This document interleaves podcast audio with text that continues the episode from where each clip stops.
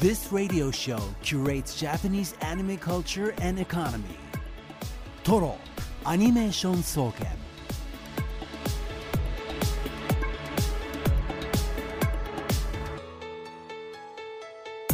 ラジオをお聞きの全国のアニメファンの皆さんこんばんは静岡市駿河区トロにあるトロアニメーション総研今夜の当直研究員青木隆太です。同じく当直研究員の渋谷香音です。そして首席研究員はこの方です。えーこんばんは首席研究員でやっぱり下手くそだなと思って自分の手話を聞いていた藤津陽太です。よろしくお願いしますえーさてこのトロアニメーション総研毎週アニメについていろいろな角度から分析したトロアニレポート作成のため今夜も一般研究員であるリスナーの皆さんから情報を集めています。今夜のテーマを発表しましょう。こちら。2024年冬アニメです今期の冬アニメ今のところ皆さんのお気に入りはありますでしょうか？注目作品ここがいいなどなど今年の冬アニメにまつわる考察感想をお願いします。レポートは X メールでお願いします。番組 X は「ハッシュタグカタカナ」で「トロアニ」でつぶやいてください。メールはトロアニアットマークディジ SBS.com TOROANI アットマーク DIGISBS.com でお待ちしています。えーさて寸劇を送ってくださった議員さん。はいこのメールが読まれる頃にはオープニング寸劇が採用されたということでしょう。最新話を見てからじゃないとメールを送るべきではないと思いこんなギリギリになってしまいました、えー今朝6時45分いつ見てんだこんなにも毎週楽しみに待っているアニメは令和に入ってから初めてかもしれません。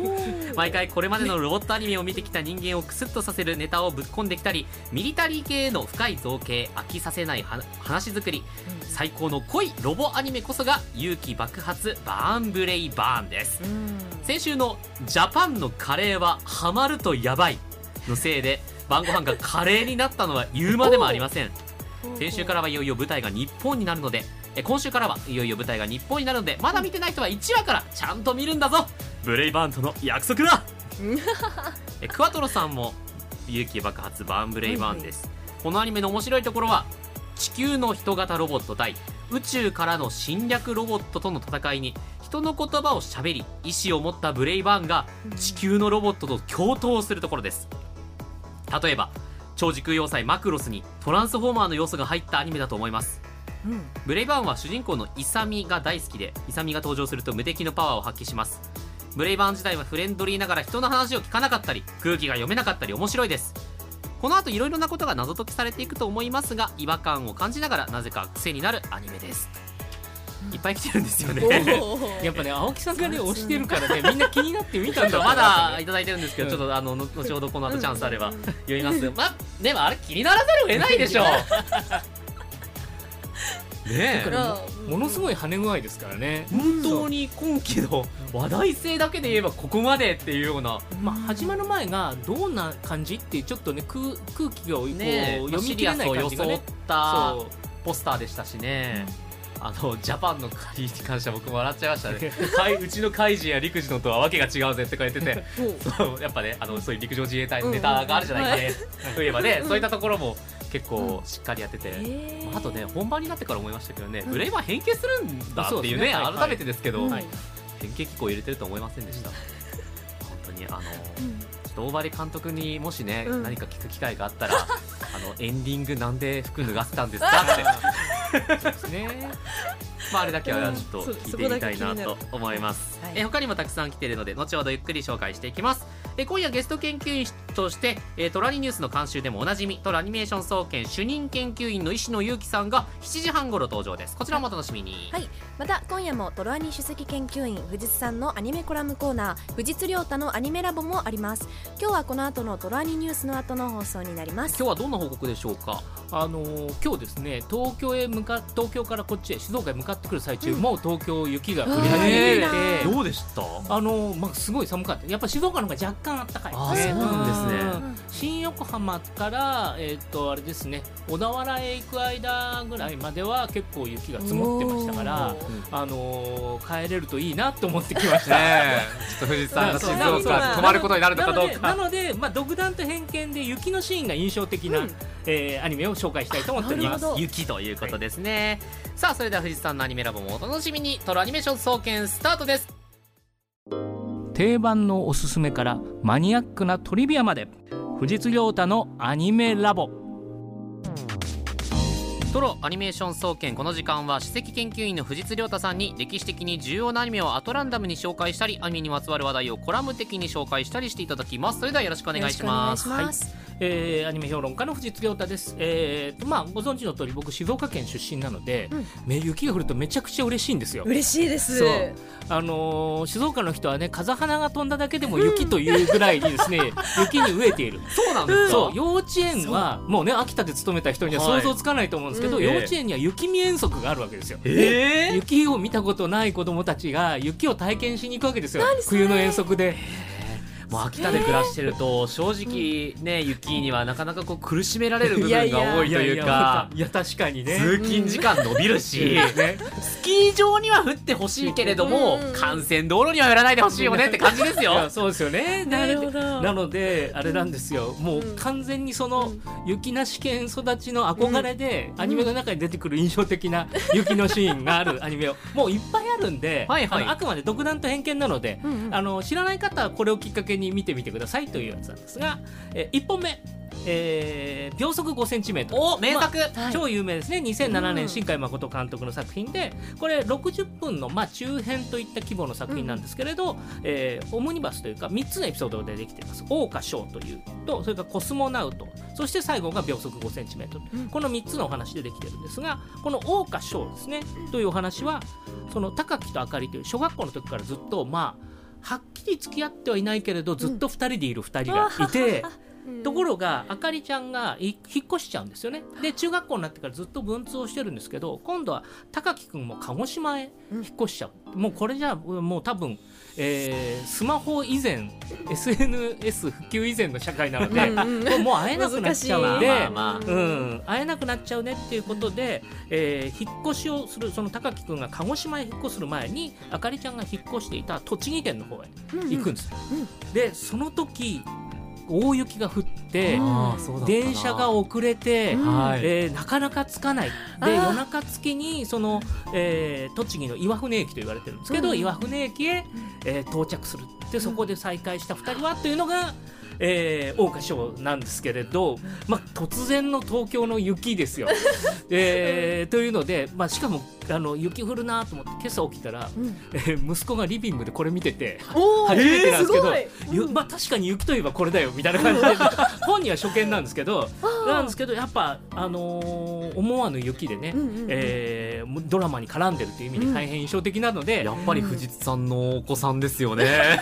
まあどうなん別にそういうわけでもないですけどあのね秒速5センチメートルみんな見るじゃないですか。まあ間違いないです。本当名作だと思います。あのーなまあ、ちなみに栃木あんなに雪は降らないっていう説もあるんですけど。でも今日宇都宮すごかったですよね雪。だ。からき記録的な豪雨でもない限りは、ということらしいんですが、まあ、あのちょそうそうちょうどそういう意味では今日らしい、えー一本かなと思ってまず一本あげました。はい。うんでもう一つがですね「ジョゼと虎と魚たち」という2020年に田村幸太郎監督が撮った作品なんですがこれはあの小説家の田辺聖子さんの短編小説ですね、えーを元に、えーアニメ化した長編アニメにしたもので2003年にはあのえっと、犬堂一心監督の実写版っていうのがあったりで、割とそちらもリスペクトされてる作品なんですが、えーアニメの方はアニメの方でなんていうかオリジナルのストーリーというかオリジナルというか原作がね短編なのでちょっとこのあと2人はどうなっちゃうんだろうって投げかけてる感じで終わるんですよね。うんうんで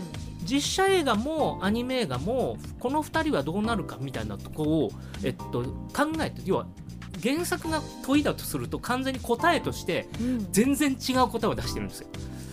という作品なんですがあのどういうお話かとアニメの方はどういうお話かというと常雄という大学生があって、えっと、海洋生物の研究をやっている、まあ、真面目な学生苦学生ですね、えーで彼が、まあ、偶然出会った、えっと、車椅子で暮らしている女性ジョゼ、うん。まあ、あだ名ですけれどと会ってこの2人がだんだんですねあの、まあ、心を通わせていく。えー車椅子で、えーのジョゼとその常雄が立ってる常雄の視線が合わないっていうのが、まあ、この作品のテーマみたいなものでこの2人がどうやって視線が重なり合っていくのか。ただ物語の終盤でジョゼの方はジョゼの方でちょっと、まあ、ある種の越えられない壁を感じるような感じがあって、えー、常雄は待ってるんですけどそこにやってこないっていうシーンが来るんですよ。で常雄は探すんですね。もう、で、えー彼女と一緒に行ったことあるとこを探したりして舞台が大阪なんですけれど、えー、と動物園に行く。これからの一回一緒に虎を見に行ったことがあったとなんで、ほうえーでそこ行く当然いないんです。うん。でも折しも雪が降ってきて大阪に。雪の動物園。そう。で車椅子で動いてるんで輪立ちが残ってるんです。あはいはいはい。でじゃあ2人はこの後どうなるのかなっていうのがクライマックスでできていてこれも突然の雪というのがすごくこううまく絡んでいて、えー面白いお話なんで、まあ、あのちょっとねクライマックスのところ触れちゃったんであれですけどそれに行くまでのね紆余曲折がすごく面白いのでこちらも見ていただければなと思いますけど。か。雪って結構じゃあ今の2作品だとハプニング的な要素。まあうんそうですね。思わぬやっぱ交通機関とかいろんなものがこうなんていうんでしょうまあ、止うまくそう、はい。うまくいかなくなるっていう感じで使われてる感じですよね。か。一つの困難みたいな扱いですよね。うん。ちなみに大阪もそんなに雪は降らない。うん、僕大阪府民なんでよくわかりますけど雪ね18年住んでて 2, おー2回ぐらいみたいなレベル。へえそうそう。東京でそういう意味だと大体年明けに、まあ、うん。うん1回か2回はあの降る感じなので、まあ、量はね季節によって違うんですけどなんで、まあ、監督も大阪こんなに雪降らないんですけどしかも、えっと、クリスマスかな？あたりが舞台なので、こんなに降らないんですけど、ここはアイディア優先で っていう話をしてましたね。ですね、で、えっと、思わぬドカ雪といえばあと忘れていけないのはですね今後最後テレビアニメですけれど「銀玉」第38話、えーはい。雪ではしゃぐのは子供だけ」これ A パートの方なんですね。前だ半の方。大丈夫ですか？はい。えー。そんなしっとりしっとりなとに銀玉ぶち込んでくると思わなかった。いえあのこれ突然の大雪が降って、まあ、主人公たちは、はいまあ、あの世界の歌舞伎町というところに住んでるので、歌舞伎町雪祭りをやるっていうことでおうおう各キャラクターが石像を作るあいい。雪像じゃないですか？雪像あ雪像。石像。じゃない。雪像ですね。ありがとうございます、うんうんうん。雪の像を作るっていうことで賞金狙いでみんないろいろ作る、まあ歌舞伎町なんでいろいろ艶っぽい雪像とか作られてる中、はえーまあ、銀さん含めた はい。よろずやが作るのが、はい。はい。えーネオアースネオアームストロングサイクロンジェットアームストロング砲ってやつですよ。思い出しちゃったよ。これが形が、あのーよろずやのツッコミ役の新八が、はいはいえー PTA に怒られるだろうとか プロデューサーがしましょう書くぞみたいな感じで、えーリアクションする、えーなんというかですね、うん。えーまあ砲塔なんで、まあ、筒状のものがあって、はい周りに筒を支えるようにボールがくっついてる形状をしてるんですよね。うん。えー本当にどうしようもない形をしていて、これをでもでこんな形のものを作るなんておかしいだろうって新八が突っ込んでくると天丼で、おネオアームストロングサイクロンジェットアームストロング砲じゃないかって完成度高えな多いっていうのを 天丼で何回か繰り返されて なんでお前知ってるんだみたいな話がやってくるというまあ最後はですね、まあ、みんなで作った石像をめぐって、うん。えー大騒ぎになってこれはお祭りだよというえーあのあれですねクジラさんのあの、うんうん。あのお上のせいおとせさんのせいですね、はい。うんうん。で終わるというエピソードなんですが、えっとこれもどうしようもない、ね、雪といえばどうしようもないが、うん。はしゃぐ気持ちは否定できない。あー間違いないそう間違いない。雪となったらはしゃぐ気持ちは否定できないのあでの食事中の方いらっしゃれば検索しないでください。想像しないでくださいね。はい。終わってから。終わってからまた調べてみてください、まあ、大変あの銀玉のねまだ1年目のお時なので。そうですよね。えーまだねノリノリノリなあのこう時間帯が確か、えーと半年で変わってるから、半年時間帯が夜に変わった最初の頃のシリーズですね。えーというようなところでですね 独断と偏見で選ぶう雪のシーンが印象的なアニメでございます。随分と癖のあるそうですね。えー選び方でございましたリスさんありがとうございました This radio show curates Japanese anime culture and economy. Toro Animation Soken. さあこの時間はトラニ主任、えー、トラニニュースの監修でもおなじみトラアニメーション総研主任研究員石野由紀さんです。こんばんこんばんは。はよろしくお願いします。分かってる？分かっているよ？え？ほあのフリーレンのセリフでグッときたのこっちでしょ？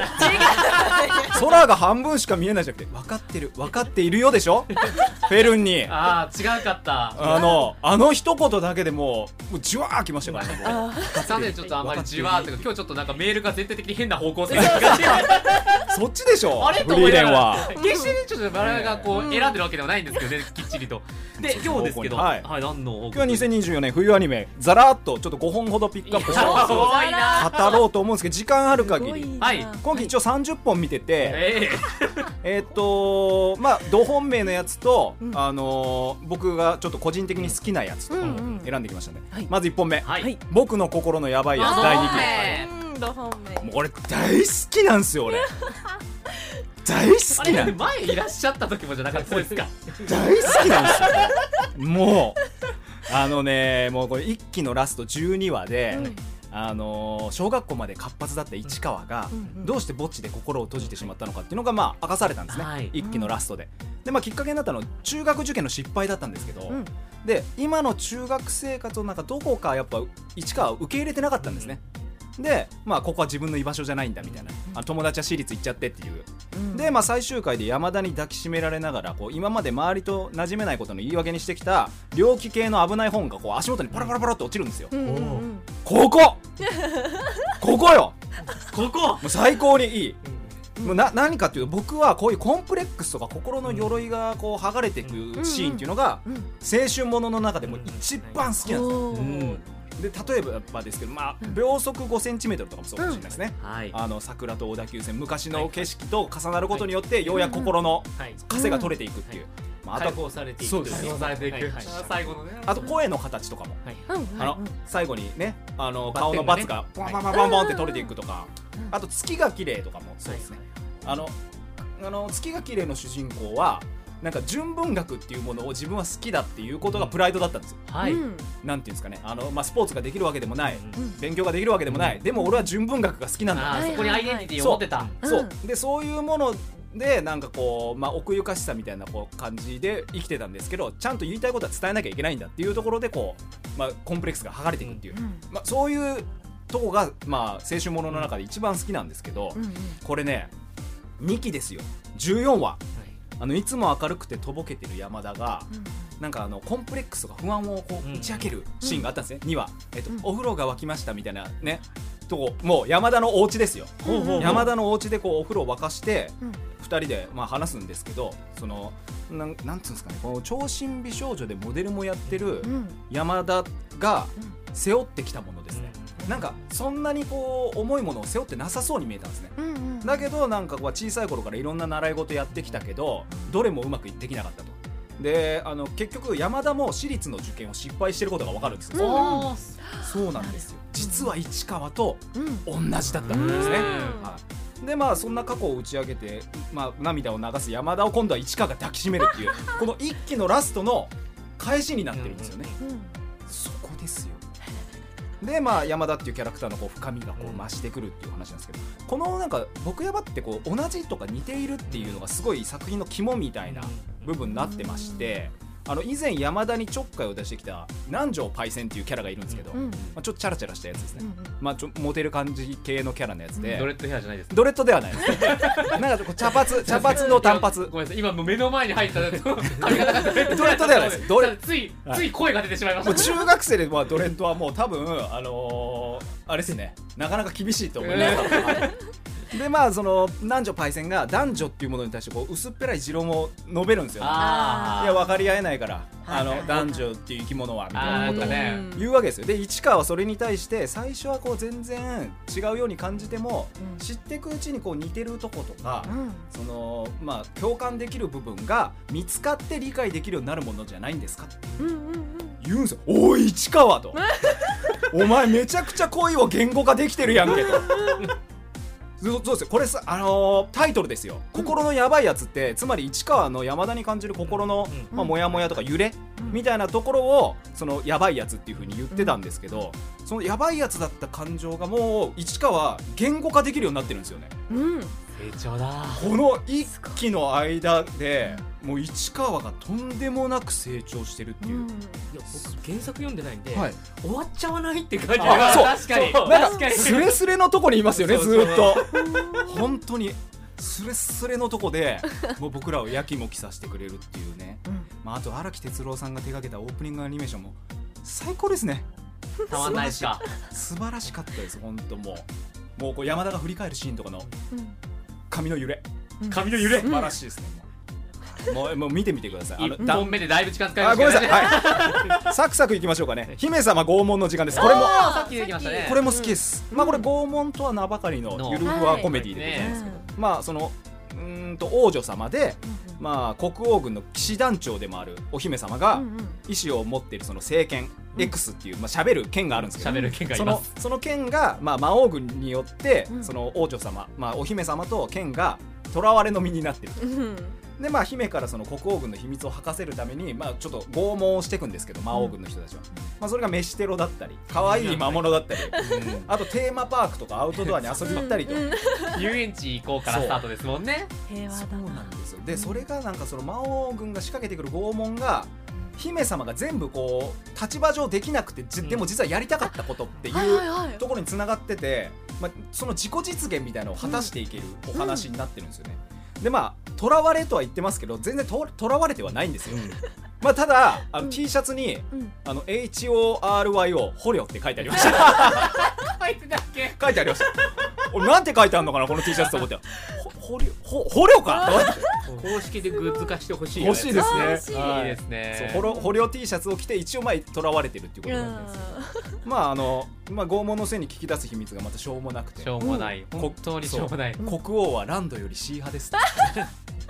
名前を出せない何かなのでね。はい。うん。なるほど。まあ、あとこれゴールデンカムイの杉本とアシリパを演じてた、あはい、小林千佳弘さんと白石遥さんのコンビなので、うん。まあ、掛け合いに安定感とか心地よさも感じますねやっぱり、うん。はい。あのー、本当に1話でしたっけ？脱出シーンがあるのって、あ逃げる逃げるやつ。逃げるシーン。あ逃げるシーン3かな？3でしたっけ？あなんかあれですよね。お面取ったら。お面取ったのやつ。あれ結構秀逸なあ そうの僕とめっちゃもうありがちなボケなんですけど、うんうんうん。すげえ秀逸なんで ぜひえ3話まで見てほしいです。もうもうでも読めましたよね。読めました。仮面取る前に。そうそうそうあだろうなっていう。だろうなってはい。ーおーあでもこれやっぱ言っちゃうと面白くなくなっちゃうんで。言っじゃあ見てからのお楽しみに。やっぱあのはいはいそうですね。さあでは3つ目いきましょう。スナックバスへ。あはい。おー。これもう結構好きですね、どんな作品なんですか？スナックバスへですね。これスナックを舞台にしてる、まああのコメディ作品なんですけど、うんあの舞台が、えー、と南北線で札幌駅から3駅目にある北24条っていうところなんですけど、うん。そこのスナックを舞台にしてて、まあ、基本的にはチーママの明美ちゃんっていう人が、うんうん。癖の強い客と取り留めのない話をしながらボケたり突っ込んだり切れたりっていうのを、その周りのまともなお客さんとかあとアルバイトの店員さんとかが、まあ、諌めたり突っ込んだりしてるっていう、まあ、そんな話なんですけど、でもお客さんもまともじゃないですよま大概ね。まあ、大 大概まともじゃないです。うん。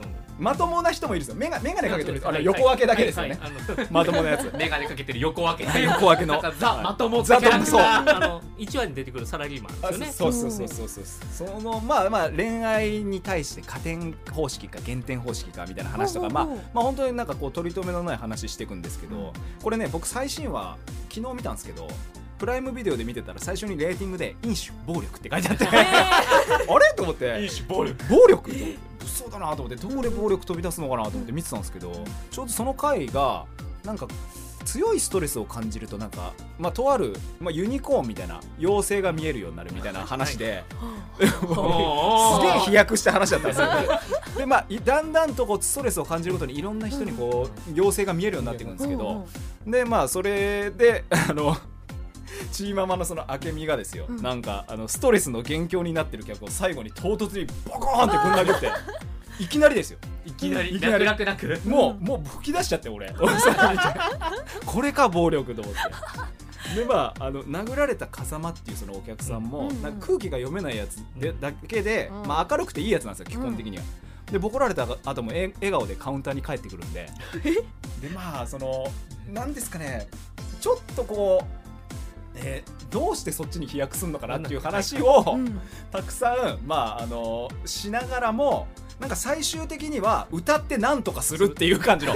そう。でそうそうそう歌うんですか？歌ってなんとかするんです。よあスナックだから。そう。そう。エンディング曲が客とか明美ちゃんが歌う夏メロで終わるんですよ、毎回。じゃあエンディング固定のやつじゃないんだ。しかもあの、えー、と懐かしの昔のカラオケ映そう像そうそうそう。風の絵がはめ込みで流れてるんですよね。そうそうそう。でも今週のやつが一番面白かったですよ。グレーの曲を歌ったんですけど、へもう超グダグダで。いや歌えてない的な感じ「はい!」とか言って。あの隣の人に渡すやつ。出た。カラオケでね。そうそう。うろうる覚えだけど突っ走ってきてってやつ。そう。でなんかこうあんまり自分で覚えてないから、覚えてないとこ隣の人に歌わせるみたいな、うんうんそういうなんかこうスナックとかああいうカラオケのノリがよく出てる感じで、まあすごいなんか歌って最後はなんとかね、そうそうですね。あのまとまります。あまはい まとまってない。そうなん話もですね。僕好きだったの強盗が入る回。あ強盗が入るのになぜか謎の接客が展開していくというですね。はあやっぱそう。笑えそう。で強盗が入ってる横で、えっと、新人の面接やってるんですよパラレルで。いつの間にか強盗なが面接受けてる体になっちゃう。わけが分かんなくて。まああのおオチ言っちゃうと面白くないんで、うんただなんかすごいいい話風な感じにどんどんなっていくっていう。あとママのこう風景がすごいんですよ。なんかあの一番最初のなんていうんですか？こうティザーみたいな、うん。あれだけ見ましたけど確かにママの風景は、ママは本当北九州みたいな髪型してます。の北九州の成人式みたいなうん。わかりますよわかりますよ、はい。はいそんな感じですかね。はい。で次さあ。4本目。はい。佐々木とピーちゃん。これすっごくよくできてるなと思うんですけど、うん。あのこれサラリーマンの佐々木がペットショップで文鳥のピーちゃんを買うんですけど、まあ、それが異世界から転生してきた高名な賢者様。あー。うんで、まあ、佐々木はピーちゃんから異世界に渡る機械と魔法の力をもらって、まあ、異世界にこっちの世界の物品を売りに行ったりとかあとこっちの世界のレシピをもとにレレストラン経営したりするんですね。であなるほど。異世界スローライフ的な世界観なんだろうなと思って序盤見てたんですけど1話でねこれ世界観ガラッとひっくり返るんですよ。そうなんです。この仕掛けなんですけど会社からの帰り道で襲われてる女性をこう助けるんですね佐々木は、そしたらその女性はなんかこう異能力を使って悪行を働くやつらを検挙する国の機関なんか内閣府超常現象対策局みたいなのの職員だったんですよ、はでなんかそこで佐々木はスカウト。まあ助けるために魔法を使っちゃったんで。その佐々木はスカウトを受けてその内閣府超常現象対策局で働くことになるんですけど。あそういう展開なんですね、で、まあ、さっきお話しした世界観ガラッと変えてしまう仕掛けがここで起こるわけですよね、うん。あれ？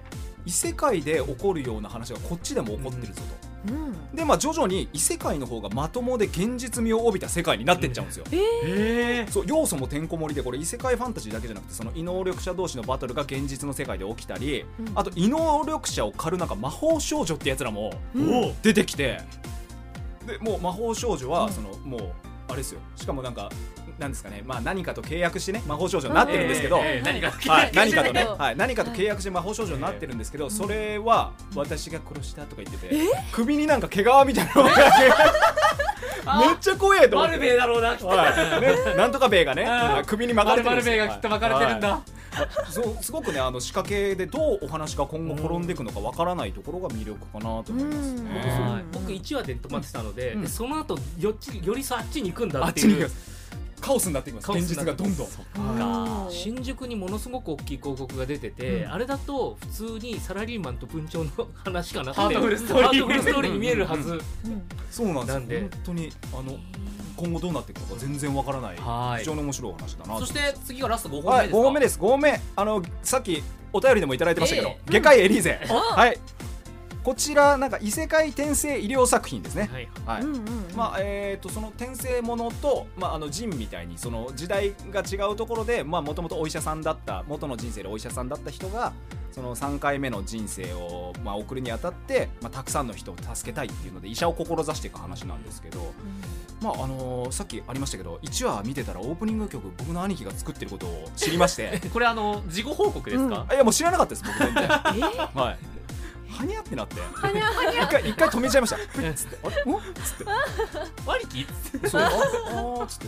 でまあなんかさっきねおっしゃってましたけどすごはいい90年代っぽい懐かしい感じの曲っていうので、まあ多分そういうところを狙っておそらく作ってるんだろうなとは思いますね。うん。外科医エリーゼ自体あのー絵絵柄的にもキャラクターデザイン的にもちょっとわざと一昔前の感じをちょっと狙ってる雰囲気もあるので、あとこれ石川由依さんがオープニング曲単独で歌うのって初めてみたいです。そうなんですか、はい、結構キャリア長い方なので。そうですよね、ね、歌ってそうだとは思うんですけど。なんか多分そういう、まあ、ユニット的な感じで歌うことはあったみたいなんですけどお一人で歌うのは初めて意外だなということであの今日はですね、えー私2024年冬アニメ、え5本ちょっとピックアップして語らせていただきました、僕の心のヤバいやつ第2期、えー姫様拷問の時間です。スナックバスへ。佐々木とピーちゃん外科医エリーゼでございました。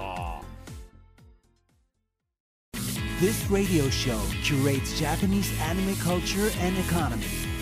Toro Animation Soken.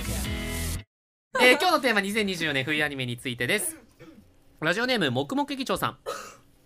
今回は石野さんが来られているということでたくさんアニメを見ている石野さんでもチェックしていないだろうと思う作品をチョイスしてみました。うん。明治月見1874ほう石野さんどうですか？チェックしてますか ?BS 松竹東急のみで放送しているレアなアニメです。そんなとこで？ストーリーは明治時代初期、元会津藩士の折笠静馬が刀を捨て、人力車のえ車夫として働きながら、内戦で行方不明になった稲月を探すうちに、政府転覆を狙う陰謀に巻き込まれていくという、一部史実に基づいたオリジナルの本格時代劇です。うんもともと海外での配信のみ予定という作品だったことから、エンディングクレジットも日本語表記がなく、ストーリーの進み方もどことなく海外ドラマを感じるような構成になっており、例えるなら、外国のレストランで出てきた日本食のような感じで、好みの違いがわかる作品だと私は感じました。公式サイトには載っていませんが、一部のサブスクサービスで視聴もできますので、気になった方はチェックしてみてください。そして、ジョーギアさんも、明治月えー券1874、えーまあ、日本での放送を予定していなかったということで、エンドクレジットをはじめテロップの類が英文なのがなかなかに異色な部分。混浴の戦闘描写、混浴の銭湯の描写もはじめ、時代交渉はちゃんとしているようで、そのあたりに不安があるということもないです。個人的にこの冬なかなか豊作ですが、先の展開が一番気になる作品ですね。うん石野さん。チェックしてないですよいねや。さすがに見てますすごい。あの銭湯のシーンね。あのヤクザの親分のとこになんかその、うんはい。まあその片目をこう隠してるキャラクターがいるんですけど、ちょっとわ、悪い悪いやつなんですけど、あのそいつ白い髪のそうそうそう。ロン毛のやつですね。省省内犯のやつなんですけど、うんまあ、そいつがなんかその仲間に入れてくれって言いに行くシーンが多分その混浴のとこだああ。うん。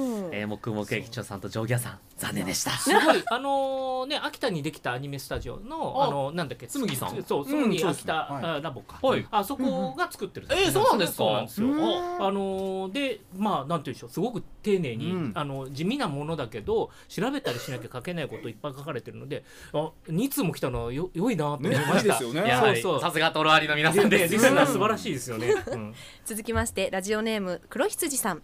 皆さん動物はお好きですか？私がおすすめしたい今期アニメはプリキュアシリーズ最新作ワンダフルプリキュアです、動物を全体のモチーフとした最新作。動物との絆。動物も人もみんな友達になれるをテーマに動物と人が仲良く暮らす街アニマルタウンを舞台に犬と飼い主猫と飼い主など動物と人の間に紡がれる深い絆種族を超えた交流を描くそうです。私は犬派でしたが偶然にも昨年猫にドハマりそんな矢先に犬と猫のプリキュア最高ですね。昨日放送された第1話を見て一番驚いたことは主人公なんとワンちゃんです。犬飼小麦キュアワンダフルは犬飼家で飼われている犬で飼い主のイロハのことが大好きちょっと可愛すぎませんか？そんなイロハが謎の怪物に襲われているところプリキュアに変身して人型になりました。ちょっと可愛すぎませんか？ちなみにその敵であるガルガル動物たちが変貌した姿でその彼らが黒い卵に変化しそこから孵化するような形で生み出されるのですが第1話のガルガルは黒い羊でした。私黒羊。第1話からプリキュアに浄化される役で出演することに成功しました。これはもう運命ですね。これからが楽しみな新プリキュアぜひ一度ご覧ください。というわけでアヒルパパさんからもいただいております、えー飼い主のイロハの CV は種崎敦美さん。フリーレンアーニャとは全く違うので今回も驚きました。現在初回は YouTube で公開中なのでぜひ、うん、マジでいろんなところに出てますね。今聞い種崎さんはすごいですけど、動物ですか？例えば戦隊シリーズって、えっと子供の好きな要素でこうロローテンションじゃないんですけど時々巡ってくるんですよ。だから忍者とかあー。3回ぐらいテーマにしてるし恐竜とかそっち系ですね。恐竜とかね、乗り物とかね、で動物もテーマも当然あるわけですけれど、プリキュアで動物は初なんですよね、うん。だからお菓子とか食べ物系が2回あるかな、そう。いうのはあったりするんですけど、そういう意味ではこう動物は意外なところに意外な切り口を見つけてきたっていう感じがあって、ちょっとね成り行きが気になりますよね。うんうんうんラジオネーム、もっぱらリトルシガーですね、さん。中二病罹患者としてかなり栄養価の高い作品を発見してしましたので、ファイヤーが注意喚起させていただきます。四白眼で、ギザ場で、口も態度も悪い金髪女子と、オールバックで喫煙者、スーツに棺を背負った頭が切れそうなクソイケメン。ここの二人が魔女による事件を解決するというダークファンタジー魔女と野獣。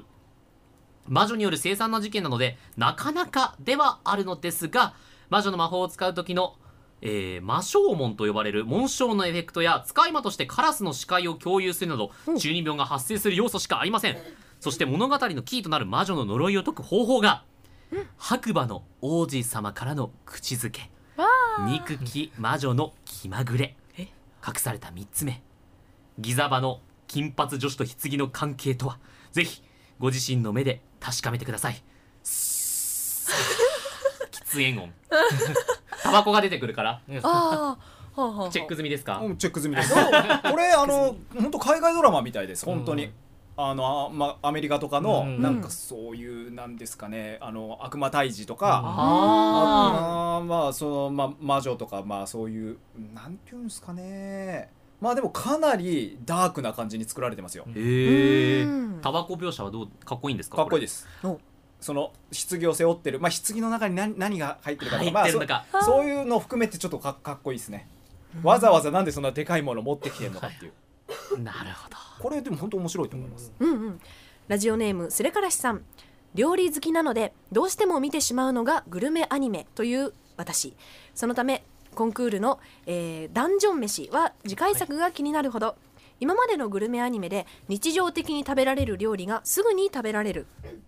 例としてミスミスター味っ子などが手に入れやすさフェーズ1とすると食べられるシチュエーションに変わりはないもののこれが週1のみの営業で異世界の場所を転々とするのがネックとなる異世界食堂がフェーズ2、そしてこのダンジョン飯は捉えた魔物で調理するので出来上がった料理は偶然の産物であり故に現実世界で食べられない。料理は紹介するものの手に入れる困難が最高潮までたどり着きました。グルメアニメもとうとうフェーズ3の段階に移行したようですね。今こうやってメールを打っている最中も料理手順と材料が気になってついつい手を止めて見てしまう。こんな新しい時代を感じる作品に今は喜んで乾杯したいと思います。ラジオネームビノクロさん。今回の研究テーマは冬アニメですが私が注目して見ているのはダンジョン飯です。ダンジョンの守りをちょ魔物をちょ料理しながら冒険をしていく内容ですが魔物の調理方法がとても詳細に描かれていて本当に美味しそうに描かれています。えー実はこの作品知ったきっかけが愛媛県の俳句ラジオで夏井いつきさん先生の息子さん家藤正人が絶賛。しかも家藤さんジョジョマニアでもあり俳句そっちのけで黄金比の話を熱く語っていたこともあります。ラジオネームミュータントギャートルズさん。今回の一押一押しアニメはアニメはダンジョン飯です。えー出来上がった料理は美味しそうだったりグロテスクだったりいろいろですが決して真似できないのでグルメアニメではないですね。冒険中ライオス一行が出会うのは魔物だけではありません。さまざまなキャラクターがさまざまな理由で迷宮を訪れます。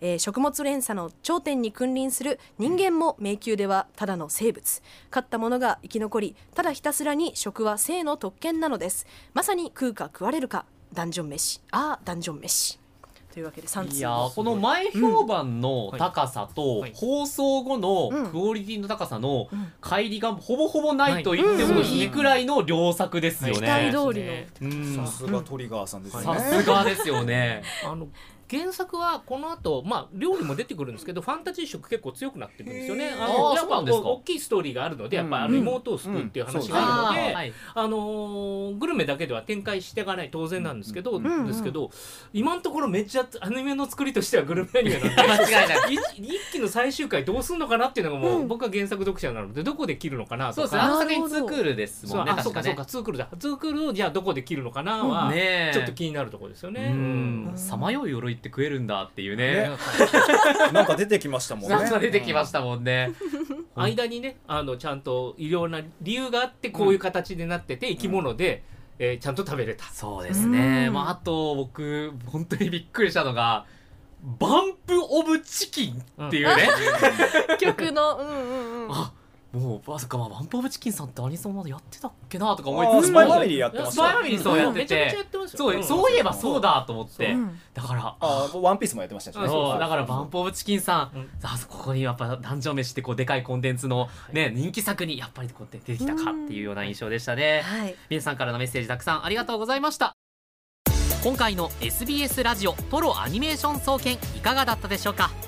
トロアニは静岡県の SBS ラジオで毎週月曜夜7時から生放送でお送りしています。ぜひこちらもお聴きください。SBS ラジオトロアニメーション総研パーソナリティ青木龍太でした。